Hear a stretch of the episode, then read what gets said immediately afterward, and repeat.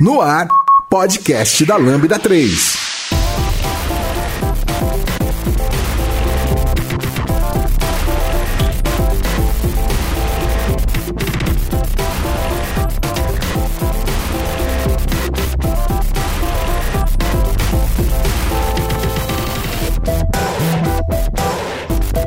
Oi, eu sou o Lucas Teles, esse é o podcast da Lambda 3. E hoje vamos falar sobre editores de texto.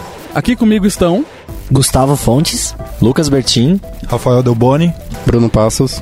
Não esqueça de dar 5 estrelas no nosso iTunes, porque ajuda a colocar o podcast em destaque. E não deixe de comentar esse episódio no post do blog, em nosso Facebook, SoundCloud e também no Twitter. E se preferir, mande um e-mail para a gente no podcast.lambda3.com.br.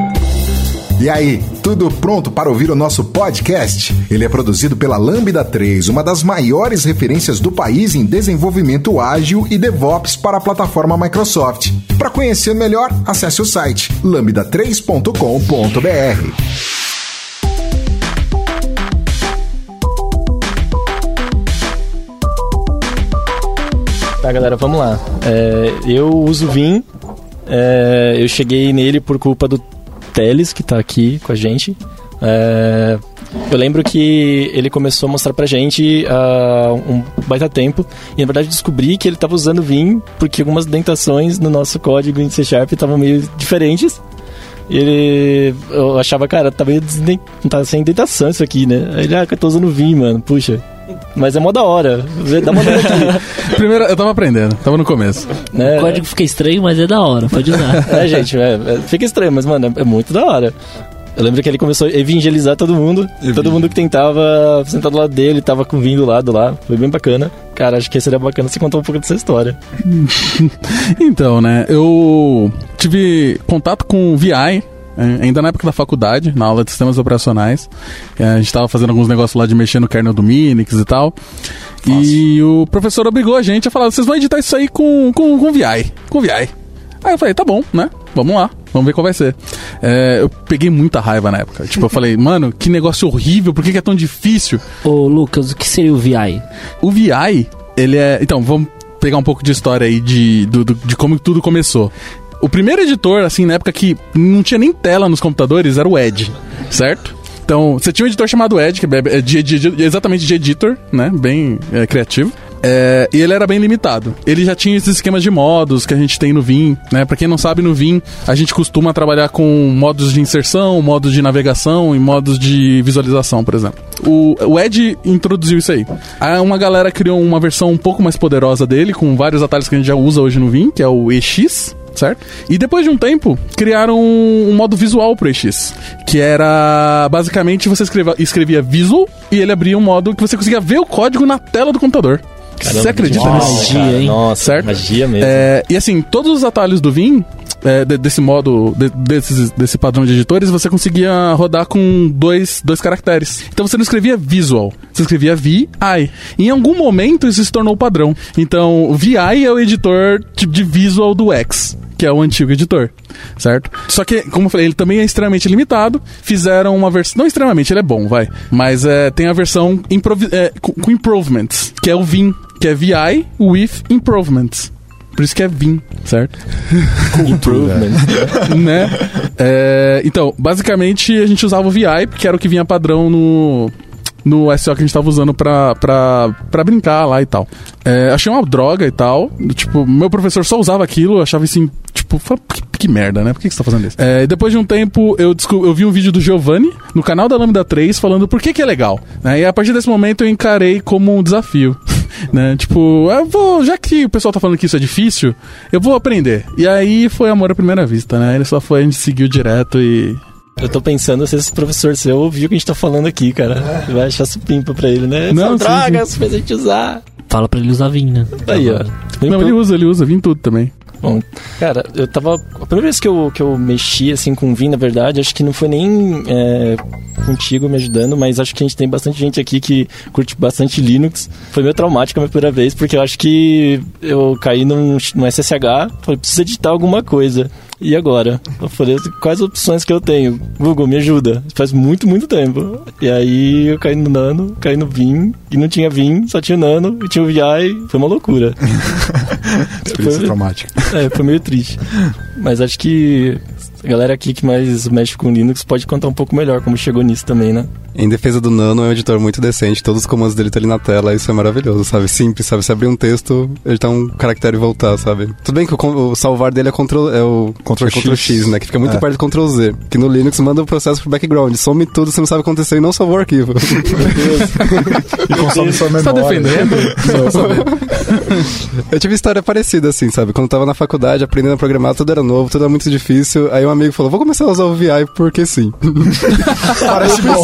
Já que ele tá usando, também vou usar, vamos aí. E aí tudo era difícil, tudo era uma dificuldade, mas cada dia alguém aprendia um comando novo, sabe? Então eu aprendi a fazer tal coisa, aí mostrava. Então essa coisa de aprender junto com alguém, sabe? E você ir compartilhando os pequenos progressos junto assim é sensacional, sabe? De diminuir um pouco a curva de aprendizado. Acho que a minha experiência também foi, foi meio que conjunta com Linux. Eu comecei a trabalhar, eu trabalhava com .NET aqui, aí depois mudei para Linux com JavaScript. E aí eu sentava de lado de um, de um cara que ele codava, tipo, frenético no Vim, assim, e ele, tipo, muito rápido com, com Tmux, Vim, toda a, tria de Linux de produtividade que eles falam que é tri, i3, que é um gerenciador de, de janelas do, do sistema operacional, Tmux, que é um gerenciador de janelas dentro do terminal, e o Vim, né?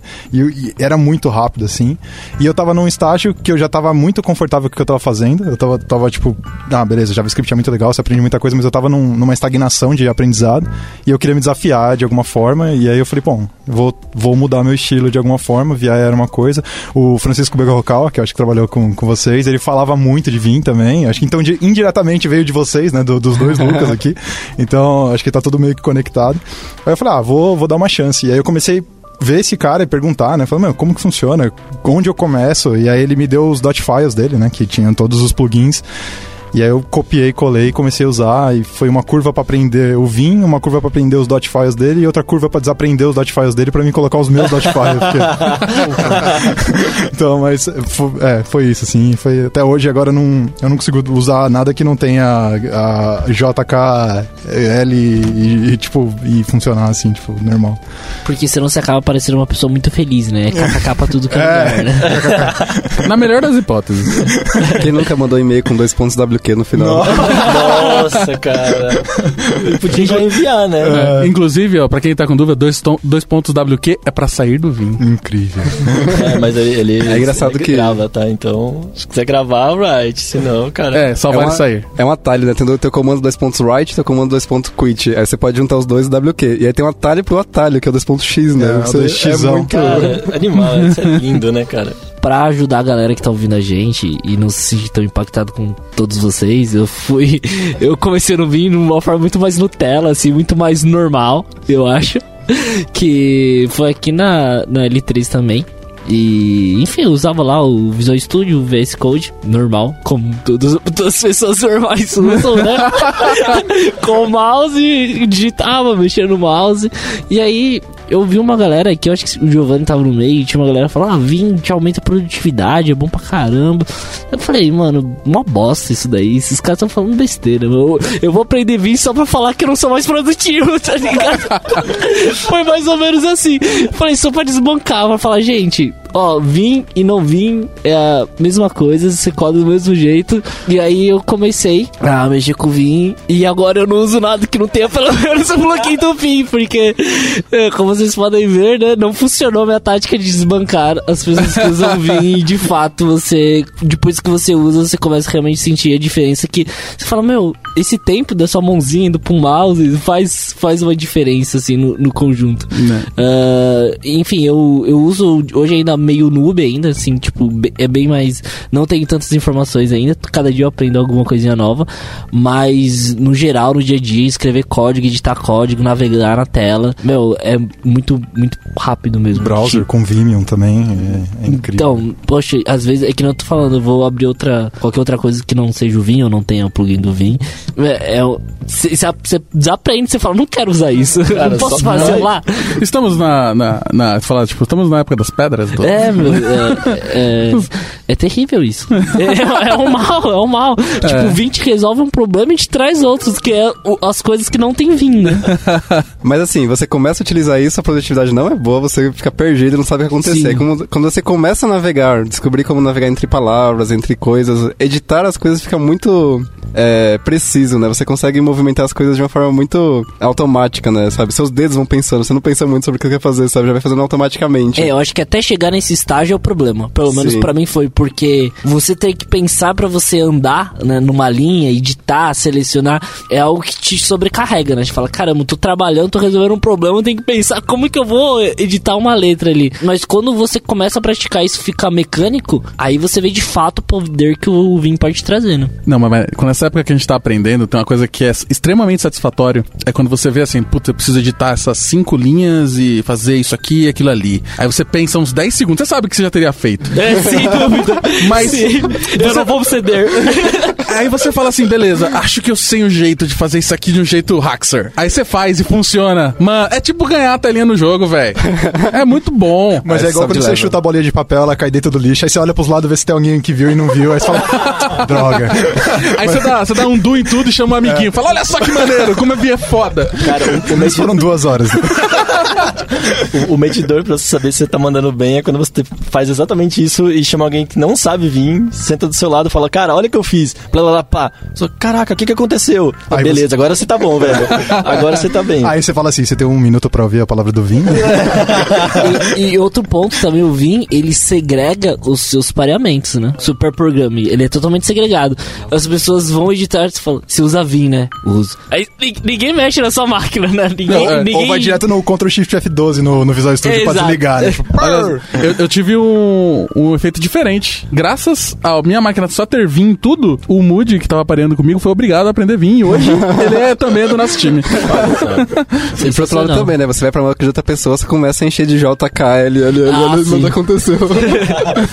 A pessoa olha pra você até você se ligar, né? Você tá se mexendo lá, apertando. Nossa, o que você tá fazendo, né? Certo. Mas assim, é, vamos supor que explodiu hoje e não tem mais Vim, né? Tipo, qual editor vocês usam normalmente? Usavam, quando não, né? Quando a gente era normais. Nossa, cara, Notepad++.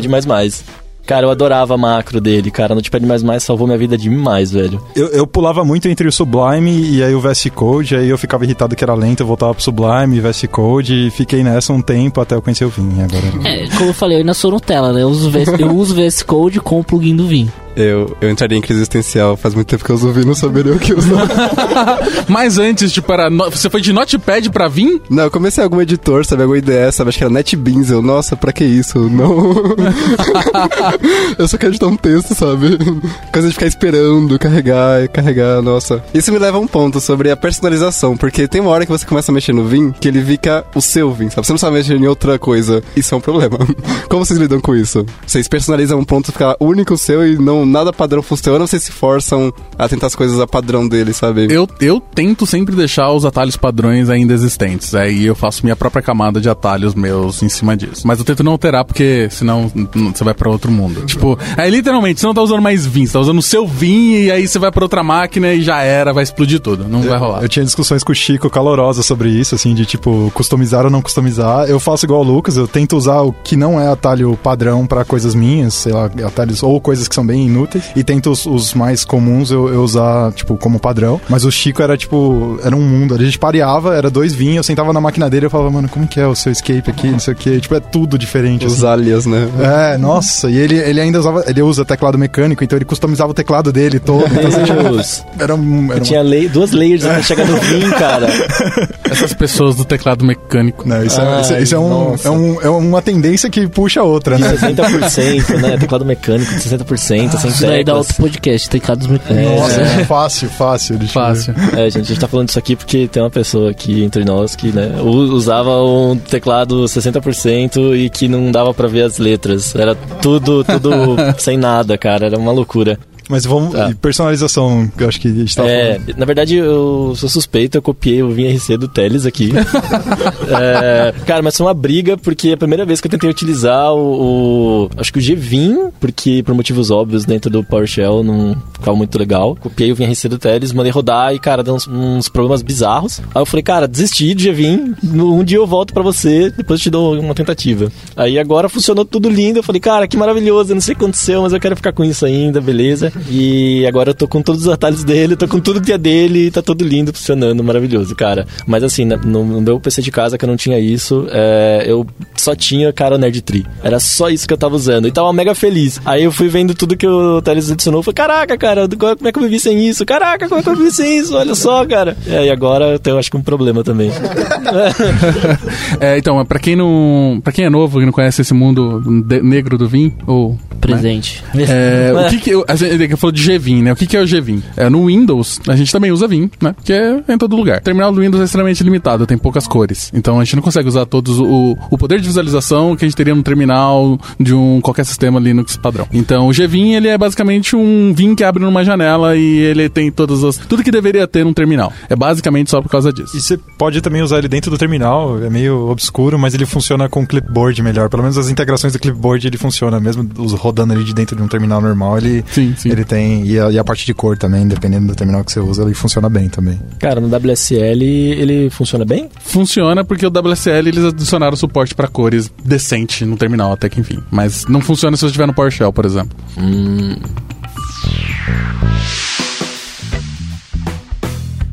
Já deu as 5 estrelas no iTunes pro podcast da Lambda 3? Vai lá!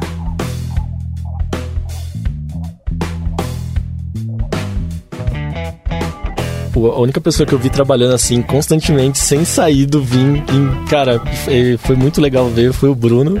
Né? Mano, É, é- ele, é, ele é incrível, porque Cara. ele chega de manhã, a primeira coisa que ele faz, ele abre o terminal, abre o VIM de um lado e já Não, era. não, é isso, antes o dia do- todo. Eu vou falar do meu fluxo de trabalho, né? Então, porque antes de eu abrir o terminal, quer dizer, depois que abrir o terminal, eu uso o Screen, que é tipo o Temux, sabe? Então ele é um, é um multiplexador de terminais. Você abre uma janela no terminal, mas lá dentro você pode abrir várias outras janelas, né? Tipo um O- Conemu, pra quem... Não, dentro do Conemu, por exemplo, o problema que ele resolve é SSH. Normalmente você abriria um terminal, conectaria via SSH no servidor, e aí se você quer abrir uma nova aba, você teria que conectar SSH de novo, entendeu? Então a ideia é você conecta uma vez, e aí você abre outra aba, já tá conectado, entendeu? E aí você fica com várias abas dentro da mesma janela no terminal. É muito meta-terminal. que da hora, velho. Só que aí a graça disso é que a sua ideia vira o terminal, sabe? Você quer, por exemplo, pesquisar uma coisa, às vezes sai do Vim, vai pro terminal, usa. Eu gosto, por exemplo, do ACK, que é ACK grep, por exemplo. Que usa o Silver Search por baixo das planas. Isso. Né? E aí você vai usando essas coisas do terminal mesmo, sabe? No fim das contas, o terminal vira sua ICD. Isso é maravilhoso, sabe? Cara, que tem poder infinito, né, cara? Ilimitado. Você coloca o que você quiser ali, né, velho? Personalização vai. Meu Deus, né? Sim. E como que é o fluxo de trabalho de vocês com o editor de texto? Que pelo visto a gente vai falar só do Vim mesmo, né? É, cara. Desculpa, o pessoal que tá ouvindo a gente esperava mais editores aí. Não, tá, tá, ó. É, eu uso muito mais emulado é, o Vim dentro do Visual Studio e do VS Code, porque eu gosto muito de rodar os debugs lá dentro, né? E tanto com Node no VS Code, com C Sharp ou qualquer outra coisa que eu costumo usar no dia a dia, meu, pra mim é muito mais prático tá lá dentro, tá usando o Vim emulado, debugando e vai e, e volta já era. Aí coisas que eu quero editar, assim, que eu não vou rodar, que eu não vou fazer nada, é muito assim de, de debug e tal. É, eu tô usando o Gvim agora, mas porque eu copiei, né? É de alguém aqui. É, é, de- acho que de forma geral eu acabo usando mais o. Ele é de forma emulada também, tanto no Visual Studio com o VS Vim e no emulador do, do VS Code também. Porém, qualquer coisa fora disso, eu vou usar o Gvim pra editar. Então, é. Por mais que seja menos, ele é o meu editor rápido, em, em teoria. Ah, preciso fazer uma lista de compra aqui, vai ser no Gvim. E no Chrome. E no porque, Chrome. afinal de contas, você quer navegar como? Quero navegar com os, com os atalhos do Vim no Chrome. Essa eu não sabia qual que é o plugin. Vimium. Vimium. E pra Firefox é Vimium FF. É, funciona, ó.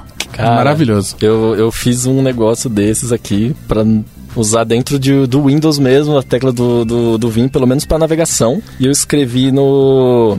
É, Auto Hotkey, não sei quem já ouviu falar tal. Eu fiz um plugin porque, mano, era, era muito traumático pra mim, cara. Eu tava. É, eu dava um contra espaço no Visual Studio, ele me abria a janela de contexto. Cara, eu, eu não quero ir na seta. Eu não quero mover a mão até a seta. Eu quero apertar o HJKL aqui e ficar feliz. Aí eu não conseguia. Falei, não acredito, cara. Eu cheguei a tentar implementar um negócio em C pra conversar com a API do Windows. Cara, foi assustador. Dava uns bugs muito loucos. Eu falei, não, mano, não é possível. Eu achei é desse problema que a gente tá falando quem começa a usar Vim, viu, gente? É esse tipo de problema, é esse tipo de doença que traz. Certo. Mas pra quem não sabe, o que é HJKL? Pra que, que serve? HJKL é a movimentação básica, né, de dentro do Vim, fora, na área de navegação mesmo, né, na camada de navegação. Que ele tem várias camadas, né? Inserção e por aí vai, né? Certo. Então é um substituto das setas, só que é. de uma forma que você não fica... É de uma forma mais ergonômica, digamos. É. Que a ideia do Vim é você ficar com as duas, suas duas mãos no home roll do teclado o tempo todo. Então, é, você mover o, a sua mão para setas dá um puta trabalho. Pro mouse é tipo, já era. Tipo, é outro. Nossa, não, esquece, esquece mouse. É, queimou já, já era. Se eu já tô reclamando de levar a mão pra seta.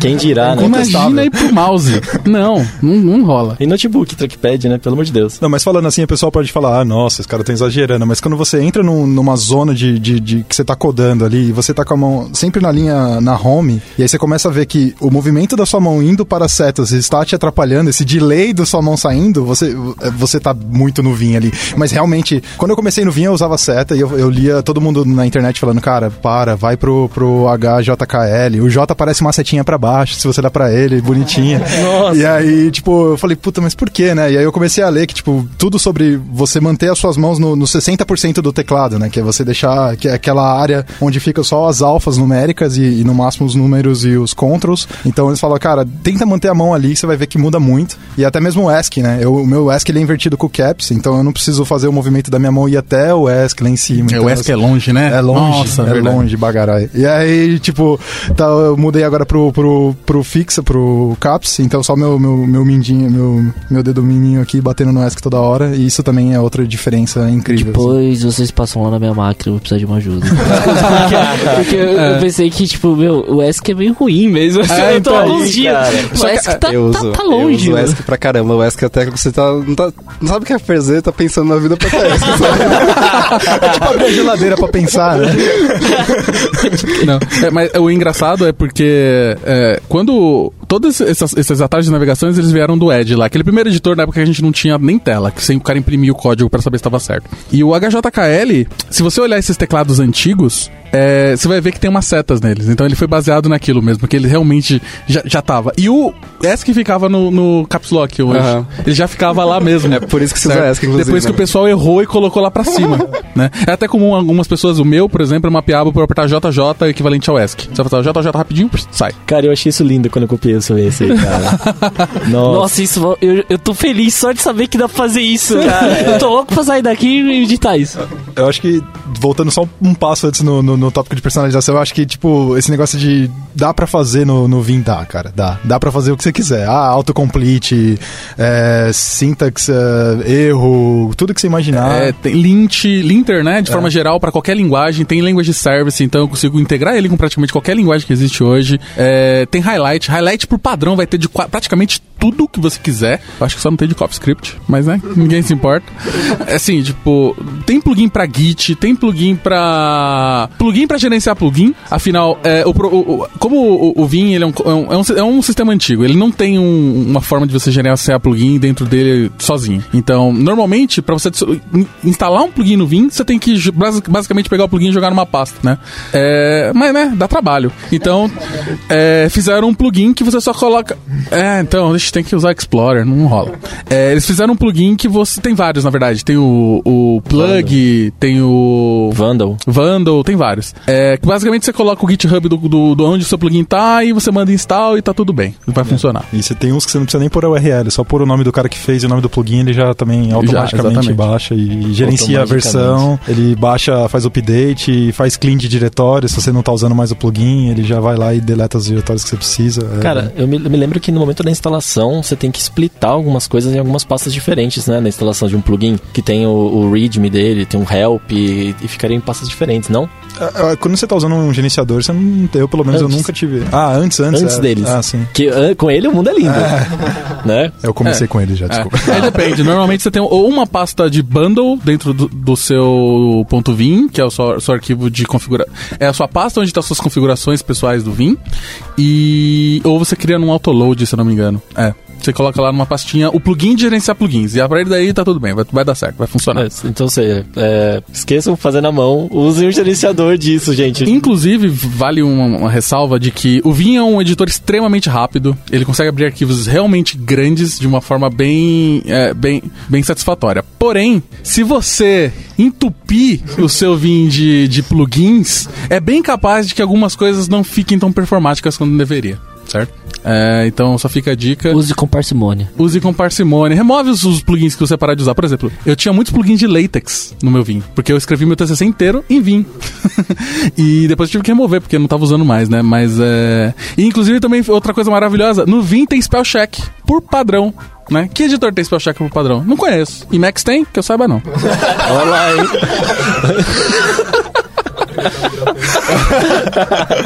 É, e, e só pegando o último, acho que a partir do gancho disso também, a parte de, de plugin, é, dá pra você também fazer uma syntax é, condicional com o arquivo que você tá usando, né? Então, você pode customizar o keyboard pra, por exemplo, eu, eu em casa, no meu, no, no meu hobby é codar de novo, então eu codo em Rush. Então, em casa, eu- quando eu abro um arquivo em Rush, eu tenho um outro setup de keyboard pra acessar como ele é compilado, então você consegue entrar e ver a definition da variável, ou, sei lá, ver a documentação. Então, ele, ele gera uma outra camada de, de, de, de comando só pro Rush. Então, você pode fazer esse, todo esse condicional para cada arquivo que você abre, sei lá, C Sharp, JavaScript, você pode... Todos os plugins são carregados de, uma, de, de, de toda forma, mas você consegue condicionar a forma que eles atuam sobre cada arquivo que você abre, né? Sim. Bacana demais, hein, velho? Isso é baseado na extensão dos arquivos? Como que ele faz? Isso é por extensão e é, é, eu acho que assim, ele já entende, hum, se você, dependendo do plugin que você está usando, ele já entende que você está usando o Rust, por exemplo, é um plugin de Rust, ele já condiciona isso, mas você pode forçar, tipo, ah, quando for o ponto .rs alpha, sei lá, ele já também... É, tem vários plugins que utilizam disso pra, pra como eles funcionam mesmo. Por exemplo, o plugin de linter, você configura o linter pra cada tipo de linguagem. Tipo, ah, eu tenho um linter pra JS, eu tenho um linter pra Haskell, eu tenho um linter pra Rust. E pelo tipo do arquivo, ele consegue falar, não, beleza, vou usar esse linter, vou usar esse linter. Normalmente esse tipo de coisa de é, linter, de é, como de, de coisas semânticas de linguagem de programação, o Vim ele delega pra algum outro serviço que ele vai se comunicar e tal. Mas, tipo, padrão. O VS Code faz a mesma coisa e, em geral. Ah, legal. O Bruno falou que ele sai bastante pro terminal pra fazer bastante coisa, né? É, a maioria das coisas dá pra fazer dentro do, do Vim com o terminal, não é? Você Sim, interage sim. com ele lá dentro, não é? É possível, sim, mas eu gosto de sair do vinho, isso aí. Vou terminar a minha ideia, eu diria. Ah, legal, cara. Eu acho que é, a integração com o terminal é, é animal, assim, é, é, mais- é que você usa screener, né? Tem o Tmux, que, eu- que eu uso, tipo, você dá um lead, lead key N, você abre uma nova aba na tela, então ele já muta pro terminal, e aí, não, desculpa, C, aí você cria uma nova e aí N você vai pra próxima tela, então é, é- é, tipo, muito rápido, você não percebe que você saiu do Vim, tá no terminal e volta, você consegue navegar, e aí dá pra você abrir abas dentro do, do, do Tmux, você pode quebrar a tela em split horizontal, e tem até plugins, por exemplo, que eu uso que eu, o, o- quando eu tô navegando de, dos panels do Vim, então eu tô no panel 1, eu vou pro panel 2, se o meu terceiro panel é um panel do Tmux com um terminal, ele cai automaticamente lá também. Então eu vou, eu seguro Ctrl, aí eu vou dando L, ele pula pro panel da direita, L de novo, ele pula pro panel, e o panel da direita não é mais Vim, é um Tmux, então ele cai num terminal. Caraca, velho. E aí, se você usar zoomado, que é um, é um recurso padrão do Tmux, então você, por exemplo, imagina que você tá num, você tem dois panels splitados em horizontal, e aí você tá, naveg tá, tá, tá codando aqui no, no, no Vim, você fala, puta, eu quero essa, tem bilhões de, de telinhas, igual aquelas telas de, do, do Matrix com vários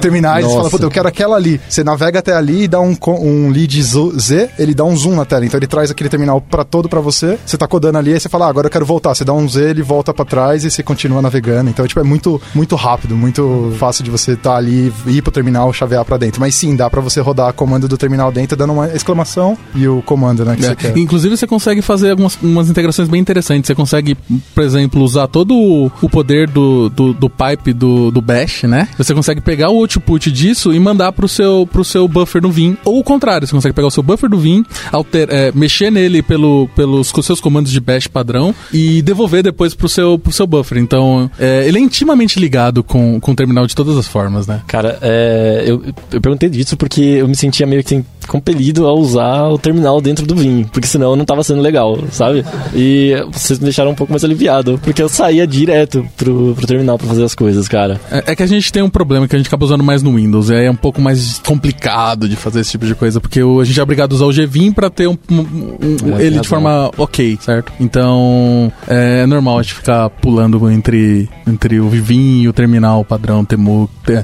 Temux não, é Konemu e coisa do tipo. Yeah. E aí, se você chegar no, no nível que eles falam que é a tríade da performance, que é i3, que é um gerenciador de janelas, o Tmux e o Vim, aí você. Agora você nunca mais você tira sua mão do, Nossa, do- da, da linha, da, da linha row ali, porque ele todo. Você customiza o i3, ele é totalmente customizável como se fosse o Vim. Então você consegue passar todos os comandos do, do, do, do Vim pra ele. Então você quer navegar do browser pro seu. Você splita a sua tela num terminal e um browser, da mesma forma que você splitaria dentro do Tmux, que da mesma forma que você splitaria dentro do Vim. Cara, a hora que você falou Matrix, você me ganhou. é igual Matrix, cara. Poderia ter falado por ali. Matrix, eu falei, eu quero isso pra mim. É, não, cara, acho que todo mundo aqui vai, vai precisar se juntar pra conversar um pouco mais e, cara, eu quero tudo que vocês estão usando.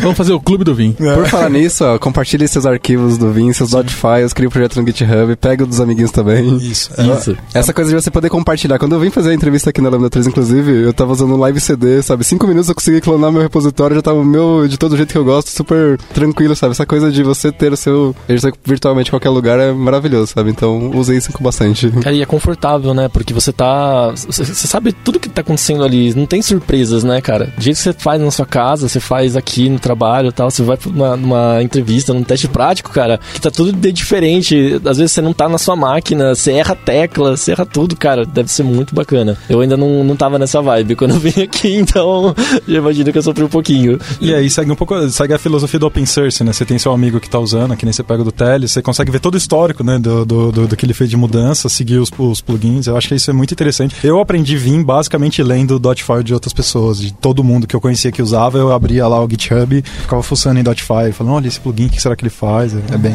Cara, acho que é, é muito importante, né? Tipo, a gente conseguir achar mais pessoas que também usam pra t- conversar, trocar plugins, trocar ideias sobre isso, porque senão, cara, é só porque comecei porque sim e agora lascou. Vou ficar com medo de comando pra sempre e vai achar que tá ruim e acabar, vai acabar desistindo. Não, não sei. E eu acho que isso que é o legal, né? Porque te estimula a usar mais, né? Que nem eu tô aqui conversando com vocês e aprendi várias coisas que eu não sabia. E aí você fala, não, eu quero sair e testar. E você vai ver que você vai ficar mais produtivo e você fala, meu, é um buraco sem fim, né?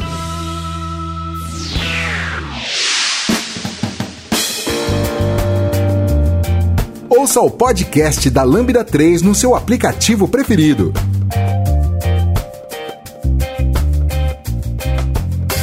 Falando disso de, de, é, de começar a ler os Git, os do, da galera e conversar e tudo mais, eu, se eu não me engano, eu demorei uns dois meses batendo cabeça no Vim pra me sentir confortável com ele. Assim, a- até antes disso, eu sentia que, mano, nossa, cara, eu tô demorando demais pra fazer qualquer coisa. Vocês lembram quanto tempo vocês levaram, assim, pra... Não, beleza, agora eu tô escrevendo, agora, beleza, não tô errando aqui, não tô deletando coisa sem querer. Pra mim foi meio terrível, assim, sabe? Tipo, ainda mais como eu tava, o meu objetivo era desbancar a galera do, do bem, né? Pra mim foi, foi dolorido porque, de fato, eu, eu sentia que a sprint tava demorando pra ser entregue porque eu tava usando o Vim, sabe? Tipo, Eu, eu sentia que, tipo, eu falava, meu, era pra ter entregado isso pelo menos uma hora atrás, assim, terminado isso. Tipo, você pegava a tarefa, tinha um bloco, né? O cara pegou a tarefa, tá Exato. vendo? Você engordava a tarefa porque você tinha que ter a curva do vinho, assim. Porque, meu, é, é que não falei, você tem que estar lá codando, né? Você tem um problema pra você resolver. E aí você tem um empecilho que é muito natural, que é você navegar naquilo. Então você fala, meu, ah, eu quero ir pro lado. Aí você desce, aí você, eu quero subir. Aí você sobe. Aí, aí você fala, eu quero selecionar e excluir. Posso aí? Aí você fala, ah, deixa eu usar o mouse aqui rapidinho. Porque eu, as duas primeiras semanas foi mais ou menos assim. Tipo, eu, eu- tipo, eu tinha coisas que eu me rendia ao mouse e até eu me acostumar com algumas, né? Ah, ah, consigo navegar, tá indo legal. Aí, por exemplo, como que eu faço pra, pra procurar algo, pra selecionar, editar, mover de linha? Eu pesquisava e, e ficava variando, mas eu acho que foi um mês assim pra ficar o, o básico ficar mecânico, sabe? Ah, sem ter que ficar olhando pro teclado e ver onde minha mão tá, onde tá o J. E acho que foi essa curva mais ou menos. Com, assim, com muita força de vontade, né? Um mês com muita força de vontade. Eu posso falar, eu acho que pra mim eu, eu tive uma curva muito lenta, assim. Eu demorei uns seis meses pra chegar no nível de produtividade que eu tinha no Sublime antes de começar no Vim. E eu era igual, igual o Gustavo falou, eu ficava no Alt Tab com o Sublime ainda, às vezes. Às vezes eu me É. rendia. tipo, eu tava ali na, na tarefa, eu via que eu tava demorando muito, eu falava, ah, tá bom, Alt Tab entrava no, no Sublime, fazia com o mouse e tudo bem. E depois eu voltava, pensava com mais. Quando tinha mais tempo, eu, eu voltava pro Vim. Então foi muito demorada essa curva, assim. E eu sempre ficava medindo, né? Tipo, ah, esse, esse tempo que eu demorei, eu tô demorando duas vezes mais que eu fazia no, no, no editor normal. E agora eu tô, tipo, sei lá, um terço da minha velocidade. Agora eu tô pau a pau, eu tô rápido igual eu, eu codava antes. E aí, depois de uns seis meses, eu comecei a sentir que eu falei, pô, agora eu tô 1,1 melhor do que eu era no, no, no texto normal. E aí você começa melhorando a produtividade, colocando mais plugin, aí você fala, puta, agora eu não quero voltar nunca mais. e eu desinstalei tudo, só tenho Vim, é isso aí. Você só tem Vim? Não, na minha época, quando eu tava no Linux, agora eu voltei pro, pro Windows, né? Então agora eu tô com outra curva que é, é usar em. Porque muito do, do, do, Microsoft. Eu tentei muito usar o Omni Sharp pra, pra vir, mas não é. O, como o Chico de novo, ele falou uma coisa, ele falou assim: não adianta você querer bater prego com, com chave de fenda, né, cara? Tipo. É, não adianta você querer. É, você, você colocar muita coisa, tipo, um monte de plugin, fica blotado, como o Lucas falou. E, e aí eu voltei pro Visual Studio. Tô usando os plugins de, de, de Vim nele, tô fazendo todo um Rice de novo nele pra, pra deixar parecido com o meu setup antes. Mas quando eu tava só no, no Linux, eu fiquei só com o Vim fullzão, assim, foi, foi mágico. É, eu acho que eu demorei uns três meses, pelo menos, pra começar a não parecer uma meba digitando. É, foi, foi, foi, bem, foi bem difícil, assim. é, inclusive, me rendi ao mouse. Aí eu comecei a fazer algumas metas, por exemplo. é, beleza, eu, vou, eu, eu aceito que eu vou me render ao mouse. Então, eu vou ficar uma hora, pelo menos, por dia sem fazer isso. é uma hora que é obrigação não tocar, desligar o mouse do computador. É, mas assim, eu acho que em geral, eu comecei a, em um ano, mais ou menos, eu acho que um pouco antes, vai, uns seis, sete meses eu já tava me sentindo mais produtivo, certo? E aí acho que é exponencial, né? Você vai adicionando coisas, você vai. é, você- é, a memória muscular, né? Você acaba aprendendo ali, acaba ficando automático as coisas. Tem várias formas de você conseguir fazer isso. Eu sempre recomendo o Vim Snake, principalmente, pra você conseguir aprender o HJKL de uma forma. Vinha de Ventus decente. também. Eu É. brinquei bastante nele. Eu vinha de vendas, RPG de Vim, é bem legal também. E mas basicamente foi isso. Tipo, é, é sofrido, assim, a curva de aprendizado ela, ela, ela é sofrida, principalmente no começo, as chances de desistência são altas, mas vamos lá, gente, vocês conseguem. Cara, eu desisti no começo uma vez. Eu, é, eu fiquei te enchendo o saco. Se você É. tiver um amigo que sabe vir, pede, pede ajuda. Porque ele nunca mais vai sair da sua cola. ele vai falar, e aí, tá usando? Sabia que esse comando aqui faz isso? Vai acontecer. E se você não tiver um amigo, manda uma mensagem pra qualquer um de nós que a gente vai. a gente Chama vai- no Twitter, é. chama no Twitter que a gente Chama fala. Cara, Twitter que a isso gente vai vai te acontecer, seguir, mas vai rolar um negócio meio stalker também, né, cara? Esse negócio, e aí, tá usando? E aí, cara? É, o meu Vim RC, que é- não sei, a gente não explicou, mas o Vim RC é basicamente o seu arquivo de configuração de tudo que você tem no seu Vim, dos seus plugins, dos seus atalhos. É, e basicamente ele é uma linguagem de programação também, porque é o Vim Script, que é, é estranho, mas ok. Faz o que tem que fazer. É, se alguém olhar meu Vim RC, eu já deixo aqui, um, já, já deixo avisado que eu não tenho orgulho da organização daquele arquivo. Um disclaimer aí. né? Esse disclaimer aí, porque ele não tá muito organizado, mas tá bom, podem dar uma olhada. Não tá organizado, mas funciona, me atende, né? Não, sem falar que tira várias dúvidas, né, cara? Eu tô olhando ele pra basear pra tudo, cara. Se não tá organizado, tá me ajudando. Saindo daqui, eu vou pegar o VRC de vocês também. Eu, como aprendi o Vim bem quando tava aprendendo a programar, né? Então tudo era muito difícil nessa vida, sabe? Então. Tudo era um, um- um bloqueio muito grande, mas quando realmente ia aprendendo mais as coisas, sabe? A, a movimentação, primeiro, das coisas mais sensacionais de você perceber, sabe? De editar um parágrafo inteiro, sabe? Com duas teclas. Isso é maravilhoso. Mas eu sempre fui da, da, da coisa de deixa o mouse lá, deixa as setinhas ativas e vai deixando isso cair no desuso, sabe? Não seja muito radical, criar mais barreiras de dificuldade inicial, sabe? Vai usando o que for mais confortável pra você e uma hora não vai precisar mais, sabe? É baby steps, né? Baby é steps. E gerencia a expectativa, né? Não acho que você vá sair super performático em duas semanas, um mês. É, eu tô, acho que há uns três, quatro meses usando. É, eu acho que eu cheguei no nível de é, estou ok. Né, assim, minha produtividade tá igual que era antes. Não uso mais mouse, não uso mais seta, então eu consigo navegar. Agora a meta é conseguir, tipo, melhorar ainda mais isso daí. Faz que nem eu, compro um teclado 60% sem seta. Aí você não tem escolha. É, uma coisa puxa a outra, porque só monta ali e você fala, poxa, mas as, as teclas já, já- eu, posso- eu poderia customizar o meu teclado ainda mais. Aí você pega um desses que tem o firmware open source na internet, aí você customiza o seu firmware. Nossa. Não, é, eu digo mais, eu cheguei nisso porque assim, é, a gente tá no Windows, querendo ou não, a gente, a- eu, eu e eu acho que o Lucas a gente desenvolve ainda no Windows. E querendo ou não, em alguns momentos você é obrigado a ter que pegar no mouse. Você vai ter que usar o mouse, sei lá, pra escrever um e-mail no Outlook, sei lá. E sofria, né? Tem que, putz, é longe pra caramba o mouse. Então você compra o quê? Você faz o quê? Você compra um teclado 60%, que não tem setas, não tem números, não pad, não tem nada. É só tem ah, os números e as letras e fica pertinho. Aí sofre menos. Fica a dica. Cara, eu sofri no seu teclado algumas vezes, cara. Eu, eu sof- tava sofrendo. Aliás, eu me lembrei de um negócio agora que a gente tinha é, visto no, no- no canal do Biscuit. Lembra do Biscuit? Lembro. Né? Que tem um joguinho dele que você tem que ficar digitando as palavras e se elas, elas vêm da direita pra esquerda, se não me engano, uma coisa assim. E se chega na esquerda da, da janela, você perde pontos e perdeu muitos pontos, perdeu o jogo. Cara, no seu teclado foi um sofrimento. Eu escrevia tudo errado, eu não sabia o que eu tava escrevendo, mas depois de um tempo eu confesso que ficou mecânico. Tava, tava- foi bem legal, assim. Mas eu acho que pra quem tá começando agora também, assim, é, é realmente muito além, né? Você tá pegando um editor novo, um negócio completamente novo, você tá aprendendo tudo do zero. Já vou meter aqui um teclado 60, vou do mouse eu vou jogar fora. É muito além, cara, mas acho que acaba é, indo pra isso, né? Pra- É, eu ia falar, uma outra coisa que me ajudou bastante nessa, na época que eu tava aprendendo era aprender a digitar da forma correta também, né? Que é colocar os seus dedinhos no. Seus, J, dedos, seus né? dedos indicadores no F e no J, do jeito que deveria. Eles têm que estar E- sempre lá, né? Sempre lá. E aprender a digitar com os dedos nas teclas corretas. Porque te ajuda a você não ter que olhar pro teclado. E logo você sofre menos quando você estiver usando no Vim. Você não vai ficar olhando pra baixo, pra cima, pra baixo, pra cima. Você só vai ficar olhando pra tela com cara de idiota. Mas isso não tem a ver com o vinho. Mas às vezes não tem a ver com o vinho exatamente.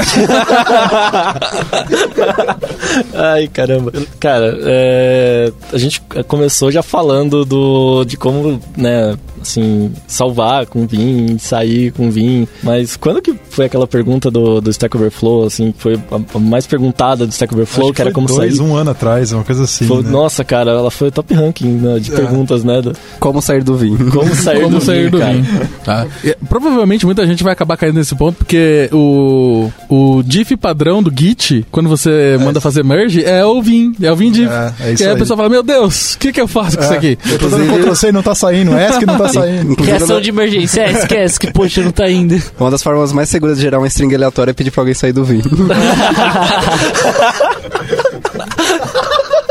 Sensacional. Cara, você faz um revert no Git, ele pum, popa na sua cara. Aí você vê uma mensagem mega maluca, você fala, cara, essa pessoa acho que ela não sabia usar o Vim. e, mano, só foi. Mas assim, uma das coisas mais que eu, eu, vou fazendo, pregando a palavra do Vim bem devagarzinho, sabe? A primeira coisa que eu peço pra todo mundo que tem uma aversão muito grande ao Vim é quando vai fazer um commit no Git, fazer git commit menos V. Aí ele abre o editor. E aí você só digita a mensagem do commit ali no Vim, sabe? É só isso. Uma mensagem e sai, sabe? Vai fazendo isso de vez em quando. Ele já formata, sabe? É, como deveria ser a mensagem do Git, né? Você escreve como se fosse um e-mail, né? Então, uma descrição básica do que você fez, né? Até 80 caracteres, você pula uma linha e depois toda a descrição mais detalhada que você fez. Aí ele já deixa as cores vermelhinhas, sabe? Se você tenta digitar na segunda linha, sabe? Então, é um ótimo primeiro contato pra quem tem um bloqueio muito grande ao, Gui- ao Vim. E, e tem uma forma boa que eu faço também no meu. você- Depois, quando eu, vou botar os dot files ah, disponíveis aí, mas eu coloco uma mensagem padrão. Então eu tenho padrões. Quando eu tô fazendo uma feature nova, eu escrevo feat alguma coisa, fix é, pra algum bug fix, docs pra quando é docs, text pra quando é teste. E nessa, quando você abre o editor, você consegue configurar essa mensagem que fica embaixo. Então ele meio que me orienta. Ele fala: Ó, você não tá seguindo o seu padrão que você pré-definiu. Então, tipo, é bom que toda vez que você vai fazer um commit, você dá um commit lá, ele já te mostra os padrões de, de tamanho, os padrões de mensagem. Se você quiser fazer um detalhe, é, fica bem legal, assim. Mas eu acho que a gente podia fazer uma brincadeira agora de, de novo, é numerar formas de sair do Vim, né? Então, eu acho que, vamos lá, começar com dois pontos Q, que eu acho que é, é o padrão, quando você já tem o arquivo salvo, né? Se você não tiver arquivo salvo, Dois pontos você, X, você já você fecha e quer salva. desistir dele, desistir Ah, o padrão, né? Todo mundo quer sair daqui desesperadamente. pelo amor de Deus, eu É, o, que isso. você, no- o que você normalmente vai querer fazer? Você fala, meu Deus, o que aconteceu aqui? Só quero sair. Aí você grita pro Vim, né? Sem fala- mexer em nada porque você cagou o arquivo todo. Você zoa, mas eu vi um. Tem um plugin que é pra você controlar o Vim com voz, mas deixa quieto. Ô. É tipo o Skyrim, Skyrim da Echo, lá da, da, da, da Amazon, da... É bem- Mano, mas você não fala assim, né? Tipo, ele, Vim, dois pontos, WQ. Porque senão o problema persiste. Não, ok. Certo, mas aí como é que eu faço pra sair do Vim de forma, tipo, eu, eu caguei aqui, eu não sei o que, o que eu fiz, eu alterei, eu não quero. Eu só quero sair e deixar do jeito que tava. Dois pontos, exclamação, que? Que exclamação, quer dizer? Que exclamação. Então, dois Exclamação pontos, é que, muito- exclamação, tipo, já era. Agressivo. Agre- agressivo. Aí, em geral, exclamação é tudo quando você quer forçar, né? Tipo, não, tipo, faz isso. Dane-se. Ignora tudo que eu fiz aí e faz. Certo? Ok. É... E se eu quiser salvar isso aí? Dois pontos WQ, ou X, que é o atalho do atalho. Caramba, cara. Tá, é o atalho do atalho. É. Eu só Tem- conheci o WQ. Acho que tem mais um, né? Acho que era Tem um contra o. ZZ, se você dá um ZZ. ZZ, se você shift ZZ duas vezes, ele vai sair, só que eu não sei se ele sai salvo ou se ele só sai com que exclamação. ZZ maiúsculo, né? É. Dois ZZs maiúsculo, É, né? dois- tipo, é. shift, Z e Z de novo. É, aí ele sai, mas acho que é, que é exclamação que ele sai, eu não sei como que é o... Se tiver salvo, acho que ele sai É, mesmo. né? é, é. Não, Ele, ele sai, eu, eu fiz esse teste, eu vi alguém falando ZZ outro dia, eu falei, caraca, não sei o que é ZZ, eu preciso saber o que é ZZ, como assim? Eu, tá, tá, eita, saiu. É igual Mais no jogo forma. quando fala, tipo, dá, dá, dá Alt F4 pra, pra, pra usar o superpoder, né? Aí fecha. ha ha ha ha ha ha ha ha Mas é, voltando no Stack Overflow, tem, assim, se você tá começando com Vim, tipo, qualquer coisa que você quiser, se assim, o padrão, se você repetir o mesmo comando três vezes, tem uma forma mais inteligente de fazer isso, certo? É, e provavelmente, se você procurar no Stack Overflow, alguém vai te dar essa, essa solução, certo? Existem pra tudo. Tudo que você achar que tá, tá trabalhoso, é, o material que a gente encontra sobre Vim é absurdo. É, é um bom ponto, né? Porque é fácil se acomodar até com Vim, né? Depois de um tempo que você chega numa curva, a curva de aprendizado ela vai exponencial e depois ela estabiliza, acho como tudo na vida. E é fácil você se acomodar com o seu setup. Então, é, esse, esse ponto que o Lucas falou é muito importante, que é, é você se desafiar, né? Então, você tem algum desafio que você teve que você fala, puta, eu acho que daria pra fazer isso mais rápido, de forma melhor, você vai encontrar, com certeza. Até mesmo com coisas simples de tipo micro, macro, de você. O último comando que você fez, você só apertar a ponta, ele vai executar. Isso é lindo. Então, tipo, de, de coisas simples até a macro mesmo, de fato, que você grava ali em 5 segundos, você faz uma micro macro e você executa ela de novo, também é, é absurdo. Cara, buffer, eu- eu acho que você pode falar bem melhor de mim sobre buffer, né? É legal que tem várias formas de navegar entre arquivos no, no Vim, né? Você pode ir gerenciando os arquivos abertos via janela, via buffers, via, via tudo, né? Mas Ab. o buffers che- abas, né? A mais prática. e isso que eu acho muito legal, sabe? Várias formas de fazer a mesma coisa. Então você encontra um modo que você vai se sentir mais adaptado, mais, mais tranquilo e isso vai ser bom, sabe? Eu recomendo ter um aplicativo que se chama Vim Master, que ele é basicamente ele tem um quiz, vários quizzes de coisas básicas até coisas extremamente avançadas sobre Vim. Basicamente ele te dá um, um estado primeiro, assim, tipo, ah, beleza, tem um arquivo desse jeito e agora ele tá desse jeito. Quais foram os comandos que foram rodados? Aí é um quizinho assim com quatro opções você escolhe. Então, ah, é bem simples, você acaba aprendendo um monte de coisa com isso.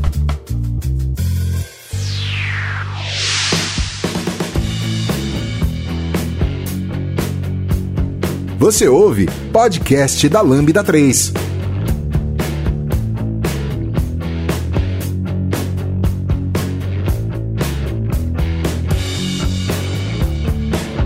Eu acho que vale a gente fazer uma menção rosa aos outros editores também aí que estão vindo, coisas que Estão tão- vindo.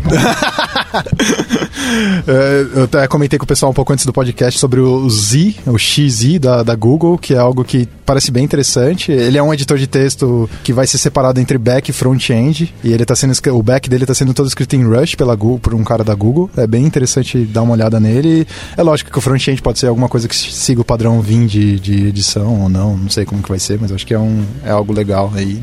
E o Onivim também, que é um editor bem da hora que tá vindo também. O Onivim é tipo um code pro Vim.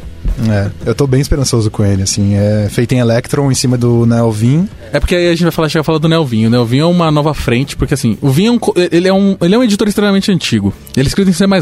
E eu já vi muita gente falando que provavelmente é a pior base de código que já foi, que existe de um projeto grande. É, a ideia do Nelvin era reescrever ele de uma forma que, que seja mantível. E eles fizeram um esquema bem legal, porque ele tem um, realmente um modo back-end. Você consegue usar ele como engine para outros editores. Então, o Onivin, ele é basicamente o equivalente a um VS Code. É, ele é, então, entre aspas, um browser, né? Ele roda o HTML ali e tal, igual o Code com o Electron. A navegação e toda essa parte de edição de arquivo e buffer, ele, ele delega pro Nelvin, né? Então, é, o Nelvin tem esse poder, o que é bem legal. De novo, né? Vale mencionar o VS Code, com, como o Gustavo usa, e eu também estou usando bastante agora com o plugin do é VS Vim. Não, não, do VS Code é só, acho que é Vim É Emulator. só vir, isso. É só vir Digita o lá nome. Vim, você vai ver. Ele só tem um downside que a gente estava comentando, que é do não ter o, vi- a- não dá para usar o Vim RC, né? Sim, acho que por limitações da, do próprio editor, acho que não tem acesso direto ao sistema de arquivos. Todas as customizações têm que ser feitas no site em JSON, mas é isso. E dentro do Visual Studio normal tem o VS Vim, que ele é bem, bem poderoso, você navega entre panels também. Tem o, v, o VS Vim RC, que também ele é bem interessante de trabalhar. É, eu usei bastante tempo no Notepad++. Eu via coisa em Hexa nele, às vezes eu precisava mexer nos negócios gigantescos, mexer um tequinho lá, o Hexa era maravilhoso, então, assim, ele tinha limitação com tamanho, mas com esse plugin, sei lá porque ele abria. Por causa das macros, eu aprendi, aprendi macro com o Notepad++, então eu usava direto, salvou minha vida, desde escrever carry, escrever umas string maluca, colocar vírgula no final em milhões de linhas, coisas ridículas assim, mas salvou. Eu lembro uma galera usando aquele brackets, faz muito tempo isso, mas era um, era um editor de texto da Orão aí, pra HTML5, JS e tudo mais. É, acho que não vingou muito, pelo menos eu nunca vi, não vi muito mais falar. Eu acho que desses, um do que mais foi longe é o Atom. Eu acho que ainda tem gente que usa. né? mas o Atom, se você tentar abrir um arquivo grande, ele fala que ele não consegue. Isso é inaceitável. Ah, o Sublime também. né? Sublime. É Incrível, né? O, control, o conceito de Ctrl N, selecionar a palavra e, e fazer múltiplos cursores, acho que veio dele, né? Sim, todo mundo adotou, né? É. Pô, Dá até pra vir. tem um plugin. Inclusive eu uso também. né? Alguém tem opinião sobre Max? É, então. Cara, quando eu, eu, eu tentei, eu tentei pra vir falar aqui um pouquinho dele, eu tentei dar uma estudada e tudo mais. Só que, cara, eu abri o site, comecei a ler. Aí ele tinha tanta coisa, tanta coisa que podia fazer que eu falei, cara, eu não, não quero isso. Aí eu saí correndo. Não, não tenho opinião formada sobre ele, a não ser, tipo, cara, não cheguei a nem, nem brincar. É, eu acredito que o Emacs ele também deve, deva ser extremamente produtivo. É, o pouco que eu sei pela galera que eu conheço que já mexeu com o Emacs é que ele é. Ele também é pesado nessa parte de plugins, só que eles vão para um, um negócio um pouco mais, mais extremo no sentido de que acaba usando o Emacs não só para edição de texto, sei lá, vocês integram o Emacs junto com, sei lá, Spotify. E aí você tem. acaba virando só SO, você não sai do, do Emacs, tá tudo lá, né? Essa é a ideia mais ou menos dos caras e que é, eu acho até interessante, né? Quando eu vi isso eu vi o sistema de navegação e tal, eu acabei caindo mais pro Vim por causa dos modos, modos de navegação e assim, me, apa- me apeteceu me, me apeteceu mais. Eu acho que o único contato que eu tenho com o Emacs é vendo os. Tem uns, uns casts do Jonathan Blom, que fez aqueles jogos. O, ah, ele, ele fez dois jogos de. Ele é bem famoso na cena de indie game. Fez o Braid, né? Fez o Braid ele fez o outro, The Witness. E The Witness. É, ele faz. Ele tá montando uma linguagem de programação agora focada pra jogos. E é ele maravilhoso. só usa Emacs nos, nos casts dele. É o único contato que eu tive. Assim, Sim, é, sim. É, e ele é os bem vídeos produtivo. estão lá ainda, tá? É. Se alguém quiser ver como criar uma linguagem de programação pra games, É, usando. Emacs. Será que a gente mandar a pergunta pra ele assim, cara, por que Emacs? Responde? só assim, só pra saber. É, pode, ele pode tentar te evangelizar. Nossa. A gente acha que é isso, né? É, certo. É, mas assim, sei lá. É, tô eu aqui, nunca mexi, eu quero começar agora. Vocês me convenceram. O que, que eu faço? Tô no Windows. Tá no Windows. Cara, vai. Tá. Eu, é- eu falaria, vai no Vim Adventures, primeiro contato com o Vim, brinca lá, é algo divertido, você vai ter uma ideia de como é. Ah, depois disso, você vai sofrer um pouquinho, né? Você vai chorar e você vai instalar o plugin, aí você vai chorar mais. Plugin aonde? No, se você estiver usando, se trabalhando com .NET, você pode usar o VS Vim no Visual Studio ou o Vim no VS Code também. E aí você chora mais um pouco e, e é o que a gente falou. É, é até interessante falar que no VS, VS Vim, que é o plugin pro Visual Studio 2017, é, você pode usar Ctrl Shift F12, que é o modo pânico, que ele desabilita o plugin. então, é, se você achar, meu Deus, não, não sei o que fazer, você pode fazer isso, se acalmar e depois voltar. Certo? É, cara, considerando isso, acho que é realmente bem, bem importante começar com outro editor antes, né? Começar emulando ele um pouquinho pra você sentir, assim, como ele é e ter possibilidade de ainda assim editar essas coisas, né? Sem, tipo, sair, jogar fora e desistir completamente, né? Então acho que vale bastante a pena começar com VS Code, quem já é, escreve alguma coisa aí no VS Code, Node, JavaScript, HTML, seja lá o que for. E, ou Visual Studio, quem já programa com C Sharp, só, só vai neles, cara. É, se você gosta de, de por exemplo, Sublime, o Sublime tem é, nativo, ele tem um plugin pra Vim. Na verdade, ele vem desa- desabilitado por padrão e tem nativo no Sublime. Eu acho que qualquer editor que você tenha, provavelmente vai ter um plugin pra vinho ou alguma forma de você colocar vinho nesse negócio. É, é algo que é o concurso. Acho que as, as ideias da JetBrains também, ela- todas elas têm o V-Mode, é só ligar, não precisa nem baixar nada. Acho que é. O, o Rider, eu testei o Rider e ele realmente tem lá, cara, você quer já entrar com um vinho? Eu falei, cara, é isso que eu quero. Sem dúvidas. Você quer entrar já com o vincinho, claro. Um- um bom primeiro contato que eu acho é quando você baixa o Vim, tem aquele programa que é o Vim Tutor, né? Que ele já abre o Vim com um manual imenso falando o que é cada coisa, mais ou menos, tem uma explicação básica. Acho isso um, um bom primeiro contato pra quem quer se aventurar isso Sim, no é, e tem o Vim Tutor Online também, se você não, tipo, ah, não vou baixar agora, não sei o que. Eu acho que se você procurar online, tem uma versão online que você consegue é, fazer todo o tutorial padrão sem, sem sair do seu, do seu ambiente padrão. É, e só falando de novo uma menção rosa ao Onivin, ele tem um esquema de, de, de achievements que você ganha conforme comandos que você usa e tal. Então ele é um Vim, ele te bonifica por fazer comandos dentro do Vim e ele te ensina, tem um modo help tutorial também que é bem interessante. que Gamification. É, é gamification do Vim. Gamification no Vim. cara, eu gosto Tem no disso. Emacs isso, não? Nossa. Mas, cara, eu acho, acho bacana isso, cara, de achievements. Nem fazia ideia. Muito legal. É, eles eles estão com essa ideologia de Vim não é difícil, vem pra cá e ele tem já é uma interface muito parecida com o Visual Studio Code ou Atom, então já já traz bem isso pra, pra galera assim. Nossa, O legal. é difícil, mas tem hora que você se acostuma. Ele é difícil, mas o que na vida é bom e não é. né? Certo? No pain, no gain. Então é, se vocês tiverem dúvidas, qualquer coisa pode mandar é, mensagem pra gente no Twitter, do, qualquer coisa da que Lambda. precisar, o e-mail da Lambda. É isso aí. Se alguém de vocês tem bons, bons motivos de que vocês acham o Emacs melhor que Vim, mesmo estando errados, vocês podem colocar no post. é, vocês podem no post do, pra gente ou mandar e-mail, qualquer coisa do tipo, por favor. É, qualquer dúvida, que precisar de um tutor, alguém pra encher seu saco pra saber como tá seu status no Vim, é só mandar pra gente aí. O Twitter vai estar aí embaixo. Eu acho que é isso aí, pessoal. Isso aí, então. Isso aí, valeu pessoal. Valeu. Valeu, galera. Você ouviu mais um episódio do podcast da Lambda 3. Indique para seus amigos esse podcast. Temos também um feed só com assuntos diversos e outro que mistura assuntos diversos e tecnologia. Toda sexta-feira, sempre com o pessoal animado da Lambda 3. Se você tem um podcast e quer gravar num estúdio legal, nosso espaço está aberto para você. É um estúdio isolado acusticamente, com uma mesa de gravação e microfones profissionais para até cinco pessoas. Tudo de graça. A ideia é estimular o podcast no Brasil. Pode ser sobre qualquer assunto. Fale com a gente pelo e-mail podcast@lambda3.com.br.